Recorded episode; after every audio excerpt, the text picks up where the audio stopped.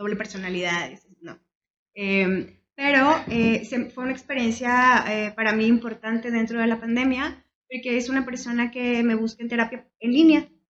y, y, me busca este chico que vive muy lejos de aquí, que se va a estudiar a otro lado, a pues, abrir mundo y está solo, sin sus papás, con gente nueva. Y bueno, empiezo a, atenderlo y, me daba con mucha ternura porque literal estaba siempre con um, ponete, con capuchita y se veía muy poco en la cámara, el cuarto oscuro y así como... No identificaba su identidad. Ajá, escondidito, ¿no? Y fuimos trabajando y poco a poco ya iba como saliendo a, la luz y ya la última sesión que le di de alta ya, era como digo, ay no me digo, qué bonita sonrisa, ¿no? Y ya, qué perlotas tiene los dientes.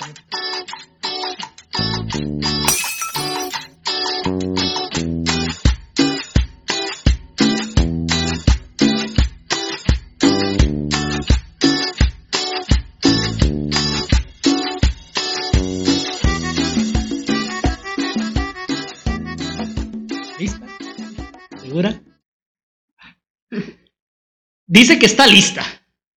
Anita, bienvenida al podcast ¿Cómo estás? Muy bien, Danito. mira, te invité porque quisiera que nos platicaras esas anécdotas que tienes eh, desde chica, si es que es así, en base a lo que tú haces. ¿Qué es lo que tú haces, Anita? Soy psicóloga. Eh, sí, soy psicoterapeuta y vamos, trabajo con esta parte y con herramientas como hipnosis. Ah, qué padre. Pues bueno, Anita, tu nombre completo para que la gente lo sepa. Ok, bueno, pues soy Ana Gabriela Tamayo López Portillo, psicoterapeuta a sus órdenes. Y pues nada, aquí, lista para platicar. Ok, excelente. Entonces comenzamos, amigo. Anita, coméntame cómo empiezan esas anécdotas, o, si es que desde chiquita este, tenías esa parte ya, esa hormiguita de, andar de, psicóloga, de, de, como dicen muchos, ¿no? De lo que era también. Sí, siempre tuve esta parte como de lo que era. La verdad es que no, no puedo mentir y decir como que, ay, quería ser abogada o quería ser maestra o no. Siempre tuve como esta tendencia a querer o trabajar con niños con síndrome de Down, ser maestra especial eh, o ser ah, sombra, ¿no? Que digo, en ese entonces no sabía cómo se llamaba, pero era este, este caminito, ¿no? Este hilo que te jala. Y la parte de ser terapeuta, de ser psicóloga, siempre me, me gustó, se me hacía, no sé por qué, ¿no? Como que no es una carrera que un niño piense, me parece, como que maestra o así es más común, pero como que era la psicóloga dentro de las amigas, ¿no? Que se pelean y era la que, no, no, niñas, a ver, vamos a hablar y sentarnos y... a, mediar. Sí, a mediar. ¿Desde qué edad fue cuando te entró así el run run de empezar con la psicología? ¿Desde qué edad dijiste, sí, esto es lo que me gusta a mí? En la secundaria buscaba y me gustaba esto. Siempre me gustó mucho como escuchar a las personas, aconsejarlos y como que me hacía sentir bien, ¿no? Y siempre tendía a hacer la de los grupos con las que platica, la que escucha, también la que sufre, ¿no? Con los rollos de los demás. Claro, sí, siempre estando ahí. Sí, pero pues ya en, la carrera, bueno, perdón, en la carrera, en el bachilleres, yo lo tuve como muy firme, que era lo que quería estudiar. Qué padre, qué padre. A ver, cuéntanos tu primera anécdota que tú recuerdes e incluso desde qué edad fue así tu primera anécdota que dijiste, ah, qué chido es esto. ¿Mi primera experiencia como psicóloga? No, no, desde niña. O sea, sí, tu, tu, primera experiencia, a lo mejor ya como intento de psicóloga, por ponerlo así, de esa manera. Intentos frustrados. Sí, esos intentos frustrados. ¿Desde qué edad te empezó a pasar algo así? Y, o sea, de manera divertida o incluso frustrante, porque incluso por esa parte de, de, querer estar ayudando a tus amiguitos, a tus amigas, pues te metes hasta en problemas, ¿no? Sí, claro, porque o eres la aburrida, ¿no? O eres la que siempre tiene el consejo, o eres la que, pues con la que siempre van. Y la parte bonita, pues es que en mi grupo de, de amistades podía tener esta confianza de la gente y sentía muy bien que la gente se acercara a mí y que me platicara cosas que no le platican a los demás, pero luego obviamente también iba creciendo, ya los rollos de bachilleres, de, no sé, ya van siendo como más densos y había cosas que no sabía ni cómo procesar ni cómo ayudar, ¿no? pero era muy bonito sentir eh, como la empatía y la confianza de, de, la gente. Y había otras veces que también a la que daba flojera, ¿no? Porque era como, no se peleen y la sentimental y cursilana siempre. o sea, que bien que se lo merecían, bien que se lo merecían, pero tú, no, no, no se peleen, no se peleen. Sí, sí, sí, sí, claro. Claro, claro, está bien. Oye, pues cuéntame tu primera anécdota que tengas acerca de eso, que tú recuerdes. ¿Cómo es que me confunde esta parte de... sí, sí, sí, o sea, de, tus anécdotas, ya llevándolo a, a, esa parte de decir, este, yo estuve mediando algo gracioso que te haya pasado acerca de eso. Algo gracioso. Pues recuerdo una, ocasión, ¿no? En, la secundaria, saludos a mis amigas de la secundaria, que ellas sabrán, que hubo una discusión, ¿no? Entonces estaba como muy conflictuada y me acuerdo que la senté y quise que todas hicieran una carta en donde le dijeran la una, la otra, y hice ahí como mi, mi círculo de mujeres, ya sabes frustrado porque claro que empezaron a leer la carta, ¿no? ¿Y cómo que soy esto? Y te terminó peor y luego todas terminaron uniéndose y terminaron enojadas conmigo porque, porque había hecho eso, ¿no? Entonces, claro, ¿eso a qué edad fue? En la secundaria, En la secundaria, tercero, segundo, tercero, secundaria, y ya andabas ahí mediando. y era para que se aventaran el round seguro y tú no, ni madre. Sí, pero salió contraproducente, todas enojadas conmigo y dije, ok, por metiche, ¿no? Eso pasa. Exacto. Y luego de eso, ¿qué te llevó? ¿Qué otras cosas ya más adelante?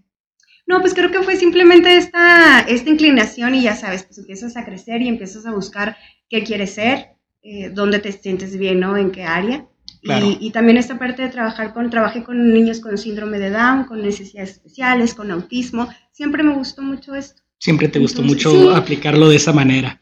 Oye, y, en prepa, ya estando en prepa, ¿en qué líos te metiste? ¿En qué líos así de que, ay, por andar mediando también? O, o bien, ¿Qué parte o, qué pleito, por decirlo así, o situación sientes que aportaste demasiado?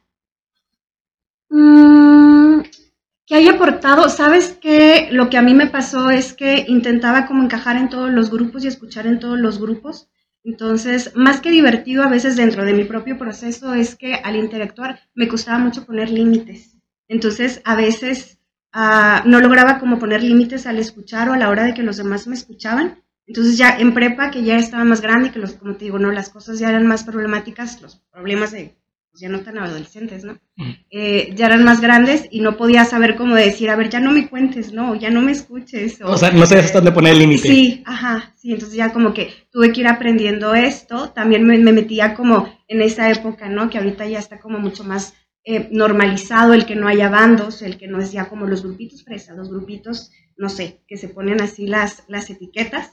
Pero luego yo andaba ahí con, con todo mundo queriendo como encajar y estar bien con todo mundo, pero en esa época era como necesario pertenecer a un círculo. Claro, pues el sentido, el sentido, perdón, de pertenencia, ¿no? Ajá, entonces ahí andaba yo como en, en todos lados de uno. ¿Y en qué grupo fue en el que te identificaste más? Porque, ¿qué edad tienes? 36. 36. Bueno, fíjate, eres un año menor que yo, pues ahí andamos este, chaburruqueando en ese aspecto. Eh, sabemos que en ese tiempo pues era así como que los punks, este, los cholos, los fresas. ¿En cuál te identificabas más y por qué? Híjole, pues es que tenía mi grupo de, de, amistades, ¿no? De mi generación. Ah, perdón, perdón, perdón. Faltó el de ñoños. Ah, sí. Pues es que tengo un poco de todo, ¿no? un poco de todo. Sí, tengo un sentido de pertenencia con, con todos. No, la verdad es que había eh, un grupito en particular que era como el grupito, ya sabes, que se viste de negro, que... Los arquetos. Los arquetos, sí. Y eh, como mis gustos no eran como los de ellos, pero me encantaba estar con ellos porque, claro que a diferencia de mi círculo, eran chavos que pintaban, eran chavos que escribían, que sí traían como muy sus ondas depresivas y de casa y, no, o sea, traían como asuntos así muy eh, profundos o, que eran más notorios, pues. Claro. Pero tenían muchísimos dotes muy padres. Sí, que yo veía que mucha gente no alcanzaba a ver que escribían libros, que, que, o sea, que hacían muchas cosas a una edad muy temprana, que era muy padre descubrir y que tenían una noción totalmente del mundo muy diferente hasta porque no encajaban, ¿no? Claro, claro, pues es que eso es lo que, así que el ojo así simplemente no lo ve. Pero alguna, por ejemplo, en ese caso, con ese tipo de gente, algún caso en especial que recuerdes de alguien que, que dices nunca lo imaginé. Sí. Eh, había un, pues una persona. Sí, sí, no decimos nombres. No, no, no. Una persona. Astolfo. Que, ¿Mande? Astolfo. Astolfo. este, pues Astolfo escribía mucho y le gustaba mucho como esta onda en esa época era El Señor de los Anillos. Ok. Y estaba como muy, muy metido en esta parte, pero era súper inteligente. Entonces a mí me gustaba mucho platicar con él, pero no estaba muy bien adaptado en, en el salón y en los círculos, ¿no? Entonces a mí me caía muy bien Astolfo. Okay. Entonces un día recibo una cartita de amor de Astolfo, ¿no? ¡Órale! ya vamos adentrando más. Y, bueno, ya, pues gracias, Astolfo. Muy linda tu carta, ya no. Pasa tiempo y Astolfo ya no va a la escuela, ya no va a la escuela. Y total que para no hacerla larga, Eh, nos damos cuenta que fue corrido de la escuela porque le descubrieron una libreta en donde ahora sí como películas o como sucede en Estados Unidos muy frecuentemente, estaba planeando como eh, en su coraje, ¿no? Matar a, las personas que le hacían bullying dentro del salón. Y lo tenía como súper bien definido, escrito, ¿no? Cada persona y todo. Y la única que se salvaba. ¿Eras tú? Era yo. ¡Wow! o sea, qué chido, pero a la vez que fuerte, ¿no? Sí, a veces lo, lo, lo, platico, lo recuerdo y como, como broma, como anécdota, ¿no? Dentro de mi círculo, pero luego ahorita que, que trabajo con pacientes, que lo que es la depresión, lo que es la ira, eh, la falta de autocontrol, los, los, trastornos, el bullying, ¿no? Todo, o sea, la verdad sí fue una experiencia como, wow, no, no era de risa. Eh, o sea, ya, ya, lo tomas como anécdota, pero, o sea, en el momento sí de que, güey, o sea, ¿qué pudo haber pasado, no? Si, no? si no se dan cuenta, si no descubren la libreta. Sí, sean buenos con la gente. Sí, exactamente. Y más con los meseros. Porque sí, como lo dije con el a tu comida. Exactamente, lo dije en el primer capítulo, le echan pelos a la sopa. Sí. Y de ahí, eh, con algún otro grupo que te haya pasado alguna situación, o sea, ya no de, de los arqueros, por ejemplo, o sea, ya clasificando en otro de los grupos. Sí. Ah, no, honestamente yo no recuerdo como otra vivencia así, creo que fue esa como la más fuerte o la más marcada. Ya lo demás era como parte de la edad. y luego, pues ya Anita se va a la uni cuando entras a la única show, empiezas a vivir, cómo empiezas a vivirlo, o sea, si es en realidad lo que tú creías que, que eras, así lo sentías. Sí, sí, no, yo estaba soñada, fue como, de aquí soy, pero yo creo que la gente que me conoció en esa época decía, maldita la hora que entré a psicología, porque, ya sabes, te ponen como, aplícale la prueba tal a quien puedas, ¿no? Entonces, eh, mis primos, eh, mis amistades, mi familia, todo el mundo era mi conejillo de indias para aplicarle la prueba de las del de la familia, de la figura bajo la lluvia y todos así como... A ver, platícanos, perdón, perdón, perdón, platícanos cuál es uno de esos si es que se puede.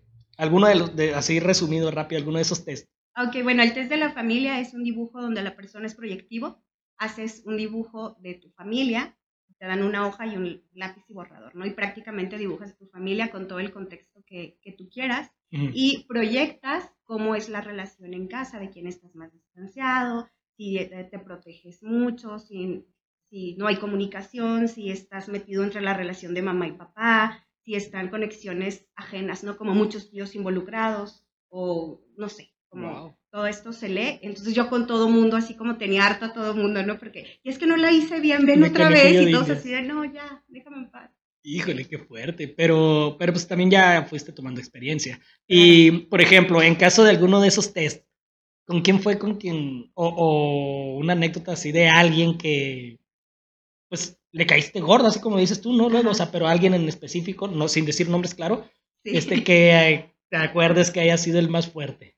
No, pues, pues yo creo que mucha gente, ¿no? Todos los que le pedía después de dos, tres veces, o sobre todo las pruebas que tienes que estar revisando que duran como dos horas, ¿no?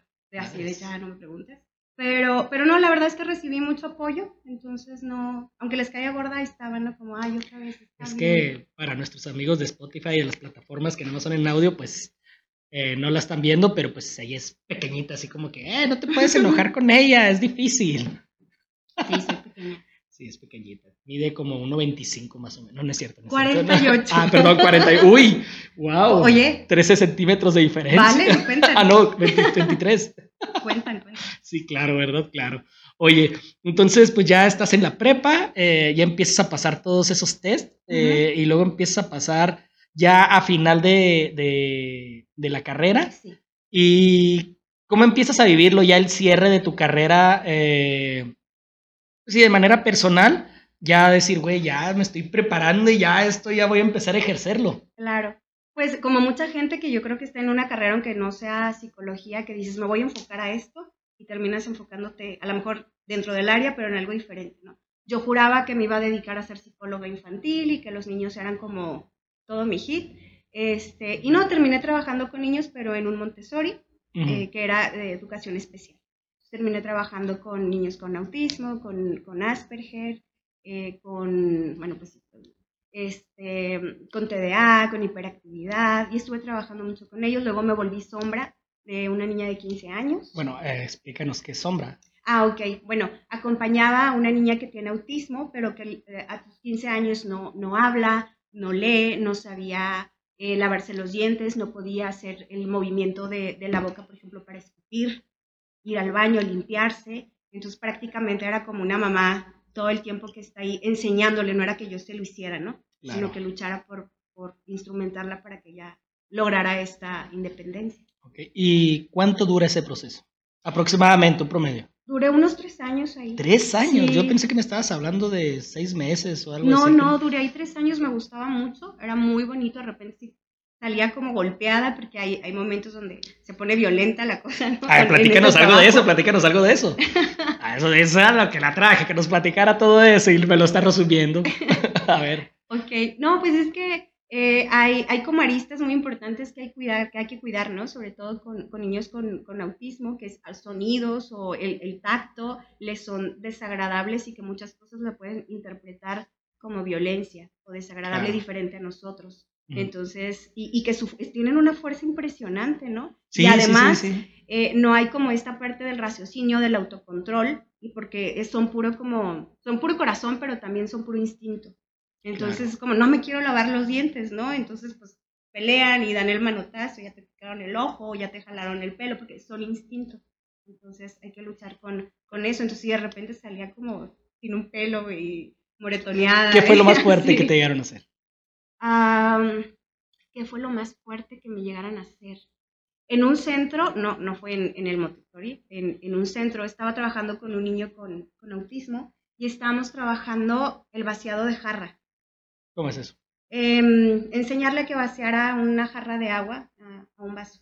Me van a decir que qué estúpido, pues es tan sencillo y fácil como es. Y pues él no tuvo otra más que meter así el puño, ¿no? Al, al, al agua. Claro. Y, y, yo pensé que, va, qué problema, jalo la manita y, y, listo, ¿no? Este chico tenía 14 años. Y este... Media como unos 60. Así que... y, y, nada, pues se levanta muy molesto. Eh, no hablaba, no, no, nada, pero muy, estaba colérico. Y, este, y sí, sí, o sea, sí me, me arrojó contra un, un buró y me jaló el cabello. Sí, ¿Así? me rompió la, la blusa. Wow. Tuvieron que intervenir este, maestras para podérmelo quitar. Y todavía golpeaba el, el vidrio, ¿no? Y yo yo Entonces, serio? sí, pues fui aprendiendo estos puntos delicados. Eso fue cuando recién iniciaste tu carrera. Sí. Sí eso fue en las prácticas y lo después. Pues, wow. Oye, eh me llama la atención, eso está muy padre. Bueno, o sea, muy padre, no, no va a pasar eso, ¿verdad? O sea, me refiero a, a, escuchar todo ese tipo de cosas que pues uno no se da cuenta a, hasta qué modo llega uno a invadir a la gente sin, sin que lo tomemos en cuenta en realidad, porque no sabemos qué está viviendo la otra persona. Sí, claro, y no hay esta lista de, ay, es un niño maleducado o no, o sea, realmente se sintió agredido y invadido. Y es esta parte de trabajar un montón como la empatía y entender las circunstancias de otra persona que no te lo puede comunicar, ¿no? Y ahí empieza realmente esta escucha activa que no tiene que ver nada con palabras, que es esa parte de, de la intuición, de, del observar, claro. ¿no? Porque luego ocupamos mucho hablar y hablar y hablar y hablamos para, escuchamos para contestar. Uh -huh. Ya aquí no aplica eso. Pues sí, sí, este, imagino que, que es fuerte. Oye, entonces, pues ya terminas la carrera, eh, inicias, me dices, en el Montessori. ¿Eso sí. en qué año fue cuando empezaste? Ay, no me acuerdo. A ver, a ver, ¿en qué año? Ah, ya dije mi edad, ya que. Ay, sí, ya sé. Este, ¿qué habrá sido? ¿2015? ¿Por ahí? Más o menos el 2015. Sí, ahí, Va. Ajá. Inicias ahí en, en Montessori. Sí. ¿Y cómo fue esa parte de, de empezar a, a, a, recibir a tus pacientes o a experimentar eso ya pues de manera profesional? Vaya. Uh -huh. Pues tardé un rato porque tenía la inquietud y este trabajo me gustaba mucho, ¿no? Pero tardé un rato y la verdad es que tuve un proceso en donde me perdí un poco de esta parte y anduve buscando como otros trabajos, me dediqué a otras cosas que no tenían que ver con, con psicología, pero luego siempre tenía esta espinita, ¿no? Como, híjole, es que yo quiero atender y quiero mi consultorio y esto que estoy haciendo pues no me hace feliz, gano dinero, pero no me hace feliz y quiero regresar a lo que, pues a lo que me gusta, ¿no? A lo que amo. Y un día dije, va, pues, un consultorio. Entonces, pues ya empecé a rentar un, un local y, y, y, ya sabes, empiezas y lo haces como cri, cri, nadie te conoce, sí, ¿no? Decía, de repartir tarjetitas, sí, sí. Decía Charles en, en, el capítulo anterior, Güey, él, lo tomaba así como que te llega así la, el golpe de realidad, ¿no? Así de que decía él que pues estaba impuesto a ser godín de oficina, de corbata, se decía según él, porque pues digo, güey, tú de corbata ni de pedo. Este, y decía, güey, o sea, cuando decidí poner mi marca, o sea, poner mi negocio propio, ya fue de que, madres, los servicios. Este, yo pensé que iba a poner la marca y si me iba a llenar de gente porque para mí estaba bien chido, dice. Y posteriormente, pues ya empieza todo. Y pues veo que como estoy iniciando, pues no va nadie, está solo. Y luego, ¿tú cómo trabajas con eso? Pues, ¿cómo lo trabajaste, pues? No, pues fue este golpe de realidad y fue empezar a hacer tarjetitas y luego fue empezar a hacer eh, una página y luego pues ya sabes esperar que haya como chorro mil likes y luego que todo el mundo comparta y luego ves que solo comparte tu mejor amiga, ¿no? Y es como... Ya sé. Y eso te manda mensaje, oye, le hice por hacerte el paro nomás. ¿eh? Sí, exacto.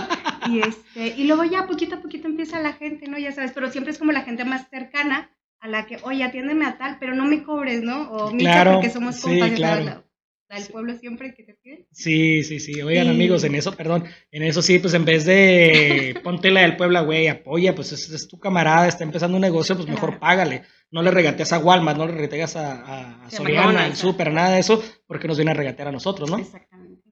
Y ya poco a poco fueron empezando a llegar este, los pacientes, me fue funcionando la página, que obviamente ya después ahorita estoy muy contenta porque ya los pacientes que tengo ya son de recomendación de gente que ya y de alta o que está en el proceso, pero si fue un proceso de, eh, no sé, como que uno espera que te vas a sentar y van a tocar a la puerta así de, tengo un problema, ¿no? Atiéndame. y no oh, sí, claro, pásale adelante, te soluciono tu vida. Y está una fila, ¿no? Espera ah, Sí, ya sé, acá. A ver, eh, pásale ya.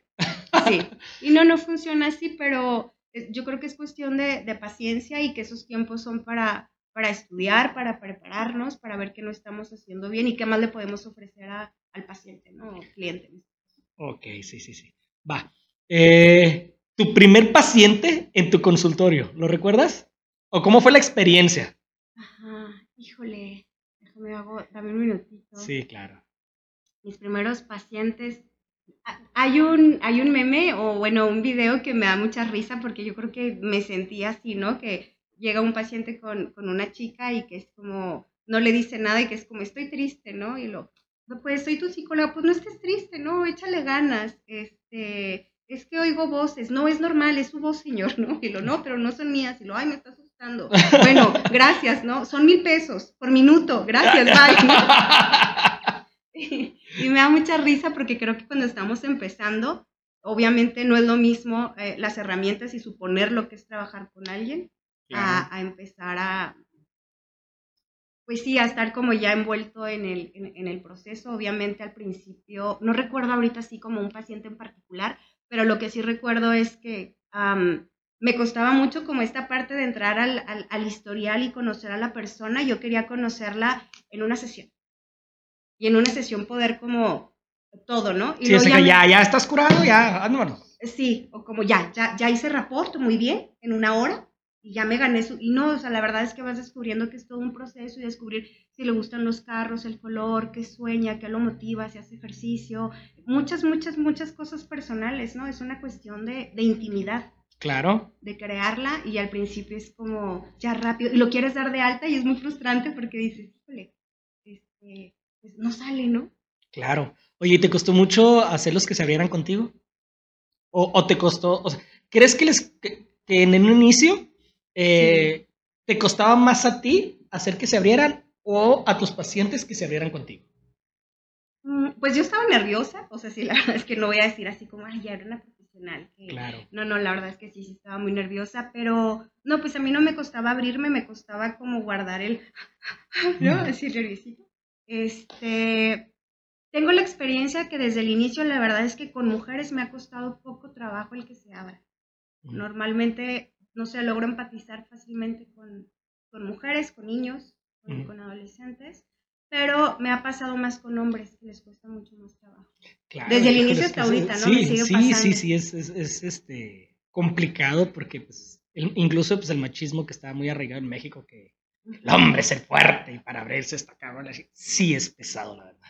Pero pues ya una vez haciéndolo es, nos vamos como hilo de media, ¿no? Como dicen luego. Sí. No, el, el, machismo y aparte no solo es el machismo, sino esta parte como más sensible también hacia el hombre de que, híjole, pues a lo largo de la historia no se les ha dado permiso de, de, de llorar, ¿no? De, de, decir, híjole, es que estoy cansado de ser el fuerte, es que no estoy cansado de ser el proveedor, es que jalo y jalo y jalo y no alcanzo a llevar el suficiente dinero a casa me da miedo decir esto o ser siempre el guapo, el varonil, ¿no? O sea, no, no, no, no, no puedo y soltar esto para ellos es es bien, bien fuerte y es en este punto de ser vulnerables.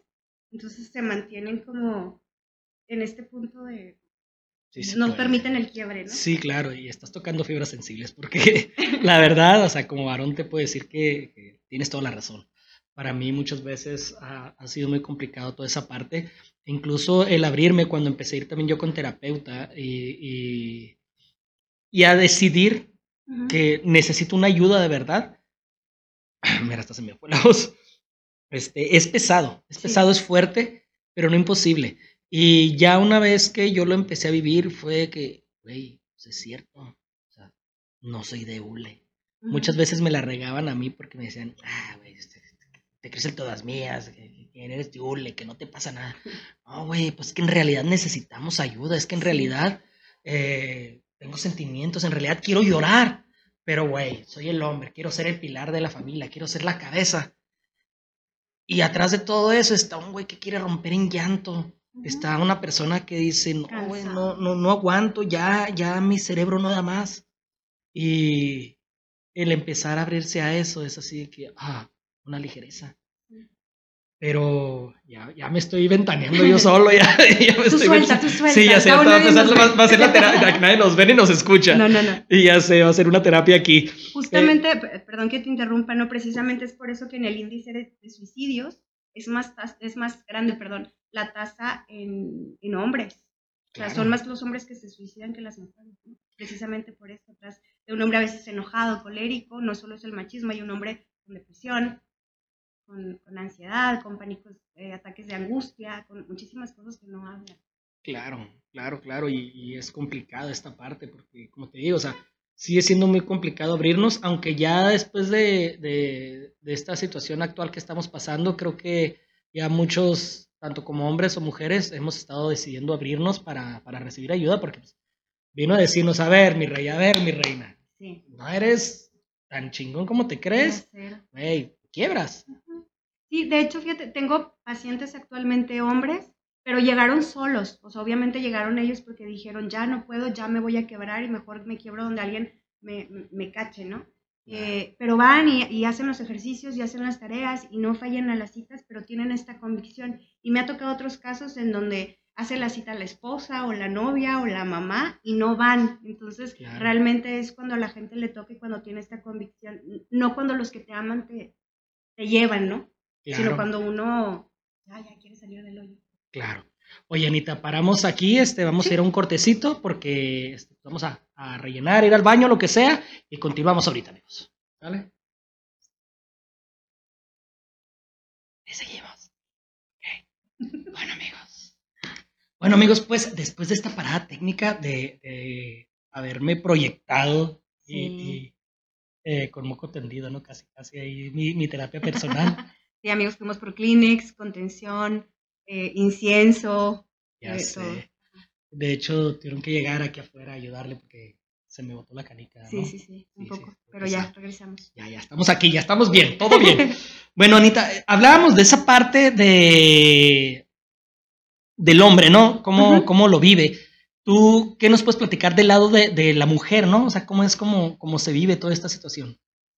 Pues ahorita muchas mujeres, porque está ahorita mucho más trabajándose y normalizándose esta parte de que la violencia no está bien. Entonces hay muchos casos de mujeres, ¿no? Que ya llegan como visibilizando como, oye, me pasa esto con mi marido, con mi pareja, este, en lo cual vivo violencia o creo que vivo violencia, entonces vienen como a verificar si sí o si no, o, o inclusive si ellas están empezando a ejercer violencia después de tener relaciones violentas, ¿no? Donde ellas ahora se vuelven las, las agresivas. Entonces, eh, está generándose mucha conciencia dentro de esto.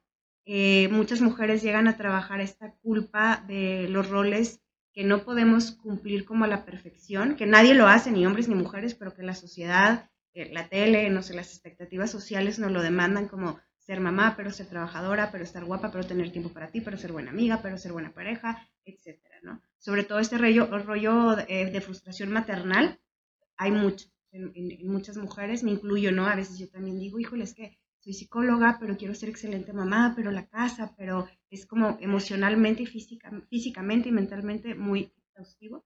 Llegan mucho con esto, eh, autoestima, muchas cosas que también los hombres, ¿no? Dentro de su perspectiva o historia de vida, pero sí, pues las mujeres son como más, siento que son más, somos más abiertas a hablar. Es decir, somos, se dice somos. Sí, sí, somos más abiertas a hablar de, de nuestras cosas, ¿no? De los hombres. Y, y pues es, esa parte precisamente, ¿no? De, de, que sean más permisión, se dice. O sea, es, es, es, más así de que pues necesito ayuda, a diferencia del hombre que, ah, como te decía ahorita, o sea, que no, machismo soy el fuerte y mi madre. Sí, claro. Sí, es complicado. Oye, pues ya después de, ver todo esto, pues sigamos con las anécdotas, no te hagas, para eso te traje, o sea, que me cuentes las anécdotas. El chisme, el chisme. Sí, el chisme, claro, pues lo que quiero oír la gente en base a esto también. ¿Qué anécdota? Bueno, pues hay, una graciosa con una paciente, ¿no? Que ya está de, alta y pasa mucho cuando ya se dan de alta y que ya ven su historia de, de cuando llegaron de pacientes, ¿no? Y ya cómo evolucionaron evolucionaron completamente diferente. Era una paciente que llegó a platicarme de cómo se sentía ya después de ser dada de alta y su expresión literal fue como es que ahora soy una perra empoderada, ¿no? Y aprendí. Muy norteño. sí, sí, es como. Y, y, se me hacía muy gracioso y muy bonito, ¿no? Escucharla con esta nueva percepción. Inclusive ella se burlaba porque me decía, no, ya le pasé tarjeta a fulanita y fulanita porque mira, tienen esto, la depresión y esto, y lo ya ella se bromeaba, ¿no? Y lo, ay, ay, yo ya trabajé, ya sané y ahora soy la psicóloga, ¿no? El complejo de psicólogo, sí, sí, sí, ya le dije que a este hombre no le conviene. No, oye, e, eso, eso que dices es muy especial, tanto entre hombres como en mujeres, ¿no? O sea, esa misma parte donde, no, yo sé y aprendí o con psicólogo, güey, no te conviene. sí. Ese no te es amor. ¿Qué tanto influye eso, o sea, de, esos falsos psicólogos que existimos en esa parte? Ay, pues podríamos decir que hay muchos falsos psicólogos, pero yo lo veo como desde esta parte de los que quieren ejercer y no tienen esta profesión, ¿no? Que han tomado talleres o, diplomados o que no han terminado como tal eh, la carrera o, coach. Hay muchos coaches muy buenos, pero hay otros que no. Eh, no me voy a meter como en esa discusión, pero eh, hay un poco de todo. Pero creo que hay muchas personas que sanan y aprenden, por ejemplo, en el tema de mujeres con violencia, a ver los focos rojos. Y como ya los han vivido, ya han aprendido el autocuidado, entonces ya los detectan, pero ya lo detectan en las amistades, ya lo detectan con las mujeres, ya lo detectan en muchas cosas, entonces ya es más fácil que puedan decirle a alguien, aguas con esto, ¿no? Y no por querer jugarse al psicólogo, sino porque ya, ya ven los focos rojos. Entonces ya pueden como acompañar, pero pues siempre con este respeto y entendiendo, espero que cada quien lleva su proceso. Sí, sí, sí, es, este, es complicado, pero eh, creo que la mujer tiene más ese, ese instinto de, distinguirlo, porque el hombre incluso es, o somos más tontos en esa parte, que eh, no hay pedo, así pasa. No creo que sean tontos, sino que están educados para ser menos sensitivos, menos empáticos. Mm, sí. ¿no? Y la mujer. Sí, sí, sí, es como, como, como decía ahorita detrás de cámara, ¿no? El, el, esa parte o ese chiste que, que, contaba Polo Polo de, de que no, es que la, la, la, capacidad, la mujer tiene capacidad de hacer un chingo de cosas al mismo tiempo, güey, o sea, va manejando, va, este, va cambiándole el pañal al niño, va sacándose un moco, se va pintando, va pitando y le va rayando la madre al de enseguida porque no lo dejó pasar. Incluso hasta distinguiendo los colores, ¿no? el azul celeste, el rosa... El rosa fuchsia, el rosa bajito, El, el, rosa san la chingada, el, luego, como te decía, el verde aguacate, ¿qué parte del aguacate? ¿Manda? ¿Qué parte del aguacate? No, del verde aguacate, pues güey, ¿cuál parte del aguacate? ¿Por dentro o por fuera? Por fuera es negro. Pues sí, pero si es un aguacate maduro. Nada. ok. Oye, este.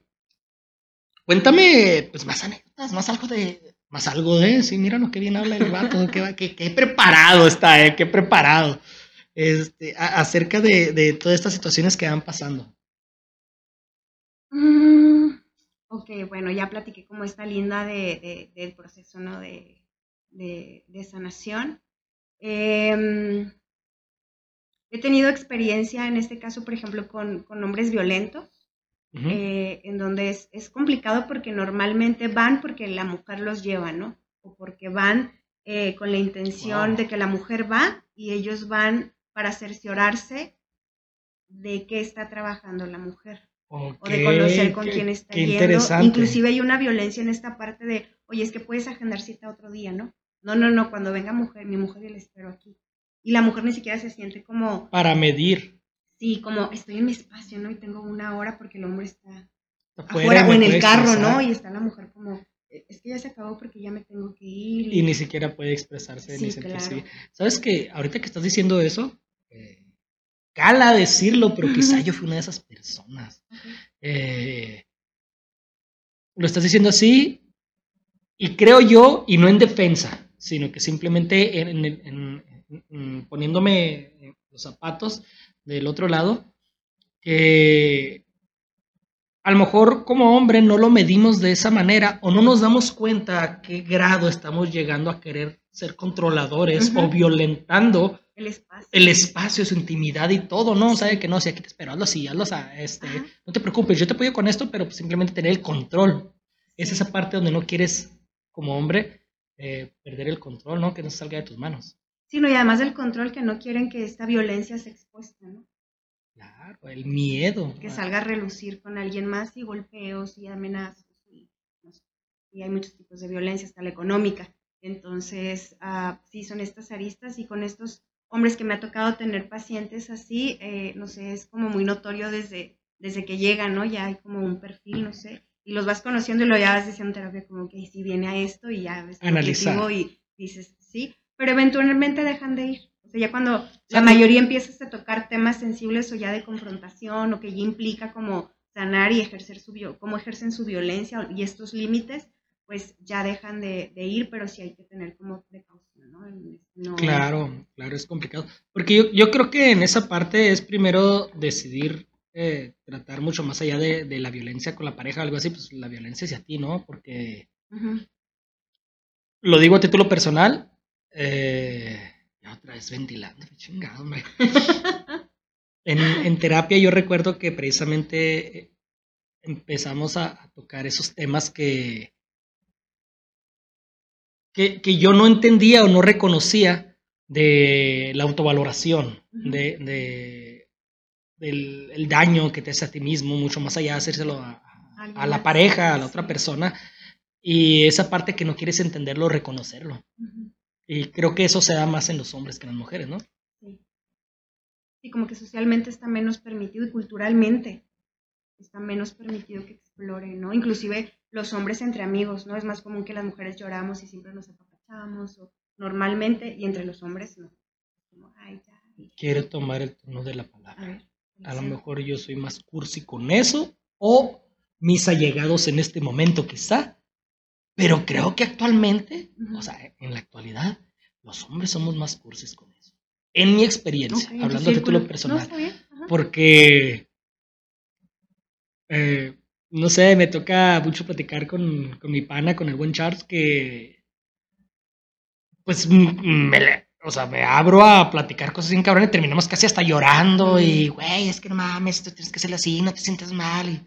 Y entonces le digo, güey, si nos escuchamos, güey, estamos peor que las chicas, güey. Desnudan el alma. Sí, así, y bien cursis, y de, de pasar de estar echando una mirada, ah, si vamos a hacer esto, vamos a hacer acá, vamos a hacer allá. Güey, es que no mames, yo no aguanto el peso y esto y acá y allá.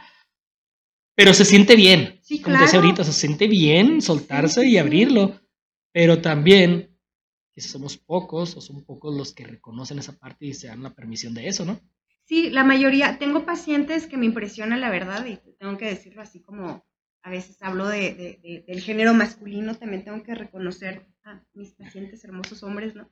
Que, que, van y la verdad es que tengo pacientes muy comprometidos que hacen como los ejercicios, las tareas, que investigan, ¿no? Que me marcan y, oiga, ya busqué esto extra y entendí, y wow, y y así, muy, muy empáticos y muy comprometidos con ellos mismos, pero hay otros que no, y los que no normalmente es porque son empujados por la novia, por la mamá, por, si me explico, no están ellos como listos para iniciar en este proceso. Entonces, claro que van como un adolescente enojado, expuesto, y dejan de ir. O la violencia se hace más grande en casa, ¿no? Claro, sí, sí, sí, suele pasar. Yo, por ejemplo, eh, yo sí acepto que yo al inicio, cuando empecé a ir a terapia, fue porque me empujaron a ir. Mm. Sentía que, nah, pues vamos a ver qué pedo muy don chinguetas, como dicen luego. Pero ya posteriormente dejé de ir. Y ya posteriormente fue de que no, es que sí lo necesito, güey, no mames. ¿Qué onda, ¿Me puedes recibir? Lo necesito. Y el aceptar eso es, como decía ahorita, pues es, pesado. Y es pesado para todos, ¿no? Yo soy psicóloga, pero voy con psicólogo. Ah, es lo que te iba a preguntar ahorita también, claro. O sea, pues imagínate todo lo que reciben, con, con, cuánto no se quedan, o, o, esa parte para ustedes de aprender a soltarlo y no quedarse con eso, ¿no? No lo puede hacer sola. No, no, no, evidentemente no. Y además, bueno, por ejemplo, yo en particular tengo un grupo de colegas con las que hacemos eh, sesiones para revisión de casos. Entonces, obviamente todo queda como en el, en el anonimato, pero si yo me digo, no, sabes que ya no le estoy ayudando, ya me encasillé, ya no sé por dónde, ah, ok, ¿qué estás trabajando, no? O, o nos damos como esta pauta de, no, Ana, es que estás haciendo como tu mamá está haciendo interferencia con la paciente y tu paciente no es tu hija y ya no estás trabajando sus rollos, estás ah, trabajando los tuyos. o sea, las conexiones, cómo se van dando y cómo te vas, eh, cómo se reflejando. ¿Cuál es la palabra? Transferencias. Transferencias, ok. Sí, entonces necesitamos ir porque los pacientes hacen transferencia con uno como mejor amiga o como mamá o como pareja, ¿no? Como, ay, esta es la mujer que me escucha, ¿sabes? O al revés, o sea, uno también puede hacer transferencia y, y no es mi paciente, es mi hijo, ¿no? o es mi hermano que falleció, o es el papá que nunca tuve, o no sé si me explico. Wow, sí, o sea, yo no lo había visto de esa manera y sí. Sí, sí, sí también necesitamos ir porque hacemos transferencias y ni ayudamos y se polariza todo y ya nadie funciona. Pues ya ni ayudaste para allá, ni te ayudó para acá y... Sí, ya se hace un caos. Tiempo perdido. pura novela. Exacto, hay que hacer novelas, dice Televisa, no hay que hacer novela al pueblo. Oye, este, ya para irnos al cierre de todo esto, me gustaría, pues, la, anécdota o el caso que, más te haya marcado, o de los que más te hayan marcado, porque pues, no tiene que ser en específico ese, eh, en tu, en tu eh, trayectoria laboral. Ok, ah, bueno, voy a eh, comentar acerca de, uno reciente que dio una persona dada de alta. No es nada así novelesco, ¿no? Pues si están esperando así esquizofrenia doble personalidad, no. Em, pero eh, fue una experiencia eh, para mí importante dentro de la pandemia, porque es una persona que me busca en terapia en línea, eh, que ahorita está muy de moda, pero realmente hace muy poco no era tan habitual, mucho menos un terapeuta y pagarle un extraño. Y hablar, abrirte, perdón, con un extraño.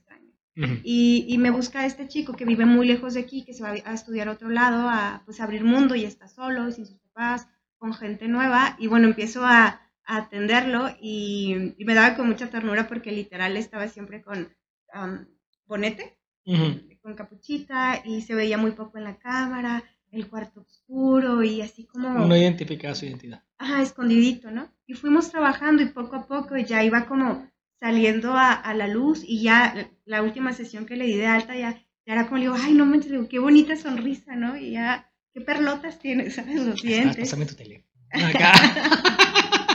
no, te creas, no, pero, o sea, pues, es, es broma. pero, pero sí era así de que incluso de que, güey, no mames, eres güero.